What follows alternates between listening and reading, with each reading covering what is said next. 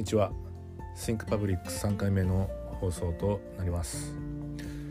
お送りしますのはソーシャルデザインラボのタクと申します。先週は公共というテーマで、えー、エピソードを初めてお送りしたんですけども、えー、いかがだったでしょうか？なかなか頭の中の思考を言語化していくっていうのはまあ本当難しいなと思いながら収録をしてたんですけども、まあ、気がつけばあっという間に、まあ、20分ぐらいですかね。時間が過ぎていました、えー、まだまだ足りない点とかねいろいろあると思うんですけども、えー、まあ、ぜひお聞きいただけたらと思います。早速まあ今日のテーマのお話をさせていただきたいんですけども、えー、今日はニューヨーク公共図書館という映画をですね、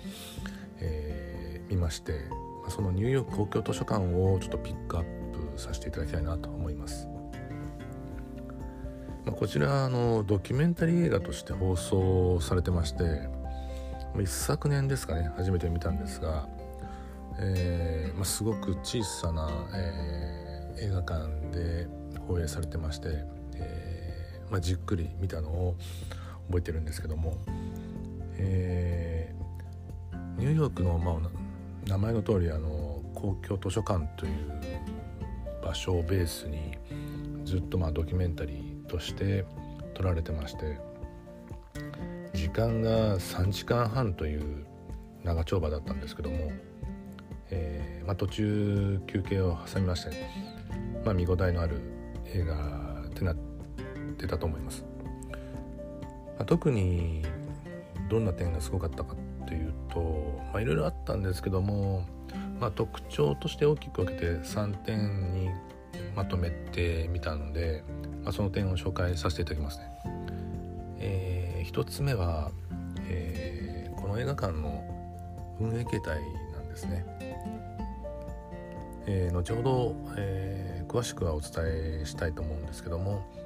まあ、運営は、えー、NPO がやられてまして、えーまあ、おそらく日本のねそういう公共施設の図書館とは違った形で運営してるんじゃないかと思うんですけども、まあ、そんな点もドキュメンタリーで、えー、見ることができたので、まあ、そういった点をちょっと取り上げたいなと思います。で2つ目なんですけども図書館の在り方を機えるごめんなさい考える機会になったなと思った点です。まあ、特に、えー、提供するソフトがとてもユニークで、まあ、その、えーまあ、発信の仕方ですとかを、えー、利用者の方とのそういう、え、関わりのあり方とか、ま、そういった点が日本の図書館と大きく違うなというふうに思いました、ま、そういった点などを、え、お話しできたらなと思います、えー、それで3つ目なんですけども、えーまあ、地域との関わり方です。えーまあ、図書館と地域との関わりって思う方もいると思うんですけども、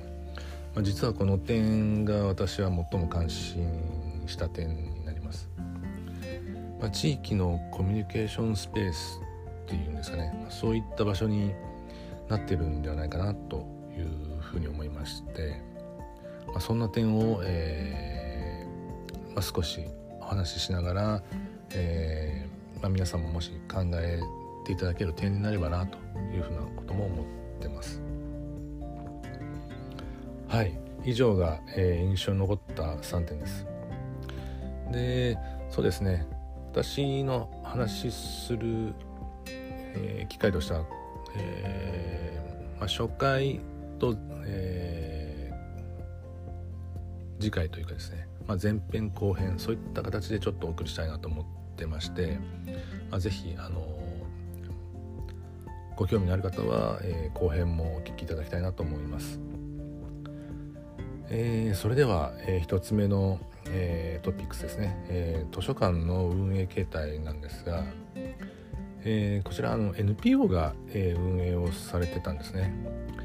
で、えー、半分は確か税金で半分は民間の企業から、え募った、えー、お金で、まあ、予算として立ててそれで1年運営されてたんですけども、ちょうどドキュメンタリーで見たのはその予算編成に向けて、まあ、どういう形で、まあ、予算を、まあ、図書館の運営としてどこに重点を置くかみたいなところを、議論してる場面があったんですがやっぱりその一つとすると予算を取りやすいっていう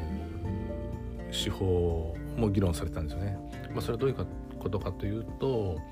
やはりその新作の本ですとか、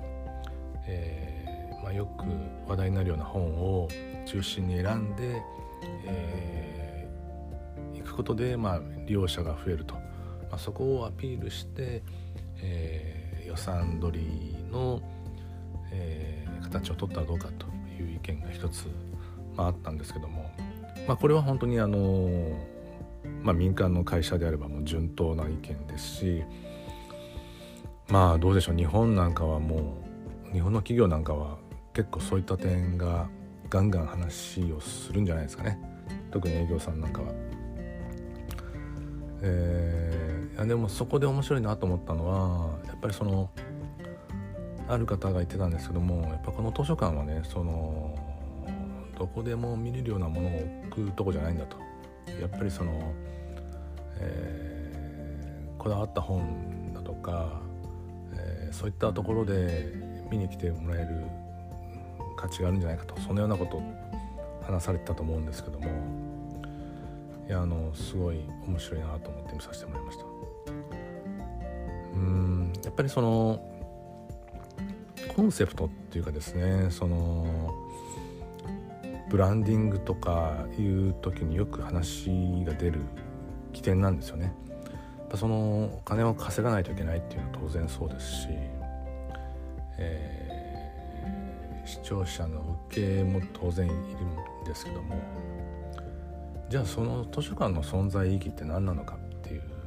まあそれはいろんなブランドでもそうなんですけど存在意義って何なのかっていう点も、えー、あると思うんですよね。でやっぱりそのなかなかすぐにお金にならないケースはあると思うんですけどもでもその長い目で見た時にどこでも見れる本がある図書館で瞬間的に、まあ、話題の本はあるんでしょうけどもお客さんが来るよりもちゃんとそのこういったターゲットの人に向けてこういうものをねちゃんと訴えたいんだと。でその人たちは絶対にこういった本なら見てくれるんだと、まあ、そういうその、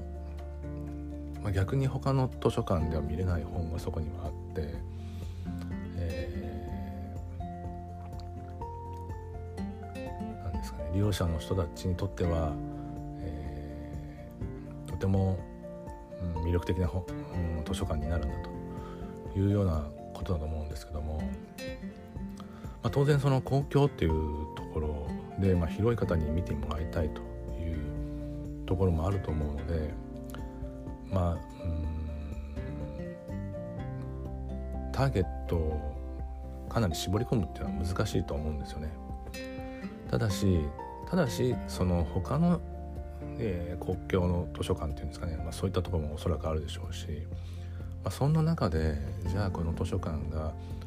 あることの良さですとかそういったものをまあ、少なくとも考えよう。そしてそれをアピールしていこうっていうことを思われてるのはとってもすごいなというか、えー、いいなと思ってその場面を見てました。まあ、私もあの一、まあ、民間企業で働いてまして、えーまあ、そういった議論するんですよね。まあ、なかなかそのやっぱりえ短期的な利益の方に話題が移りがちなんですけども、まあ、そういう熱い方がいる現場を見ることで、ま、自分もよしまた、えー、仕事にも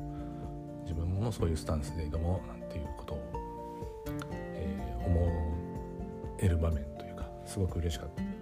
た場面になりました。えー、それが、えー、まず1つ目の、えー、エピソードになります、えー、で2つ目なんですけども、えーまあ、図書館の在り方を考える機会になったという点ですね。まあ、特に、えーまあ、提供するソフトがとてもユニークだなというふうに思いました。えー、まず一つはですねその、えー、職を失った方へ、えーまあ、職業訓練じゃないですけどもそういうようなことを、えー、やられてたんですよね。まあ、確かパソコンのソフトの、えー、コーチングみたいなことをやられたと思うんですけどもなんか図書館のその、まあ、調べて読んでみたいなことだけではなくてまあ、実際にその生活にはどういう点が必要なのかというところを見据えてそういうアプリケーションというかですねそういうのも取り入れて進化しようとしてる点がすごい面白いなと思ったのが一つです。でもう一方では、えーまあ、コンサートですとか、まあえー、ダンスレッスンなんかもやられてましてランスレッスンの面白いなと思ったのは、えー、地域のお年寄りがですねいろいろ来られててお年寄りがそのダンスを楽しそうに踊ってるんですよね。でその姿っていうのはとっても、まあ、チャーミングというかばあちゃんが踊られたんですけど、まあ、チャーミングでなんかすごい生き生きされてたんですけどもうんなんか図書館ってああこういう場所になり得るんだなっていうのはすごくあのびっくりというかですね発想になかった点が面白かったですね。でもう一つはトークショーもやられてたんですけども、えー、映画で紹介されたのはエルビス・コステロという、まあ、歌手がトークショーをやられてたんですね。えー、まあ多分これ無料だと思うんですけどもいやもうほんとびっくりしましたね。あのまあ、私エルビス・コステロ若い頃、まあ、ちょっと不安でよく、まあ、当時はテープですかねテープですとか CD で始めた CD なんかを聞いてたんですけどもいやすごくあの、えー、こんな方が、まあ、図書館に来てトークしてくれるんだなというのをびっくりしました。まあ、どういう内容を話されたのかはちょっとわからないんですけどもただでもその何て言うんですかね。やっぱりエンターテインメントな部分とおそらくそういう、まあ、思考性をちょっと刺激するようなことをやれてるんじゃないかなと思うんですが、まあ、これは勝手な想像なんですけどもなんかその読むというだけではなくてか違うなんか自分の価値観みたいなものを膨らませるというかいろいろ考えていくにあたってこういう点もあると、まあ、暮らし方ってちょっと豊かになるのかなとか、まあ、ちょっと大げさですけどもそんな風に思いました。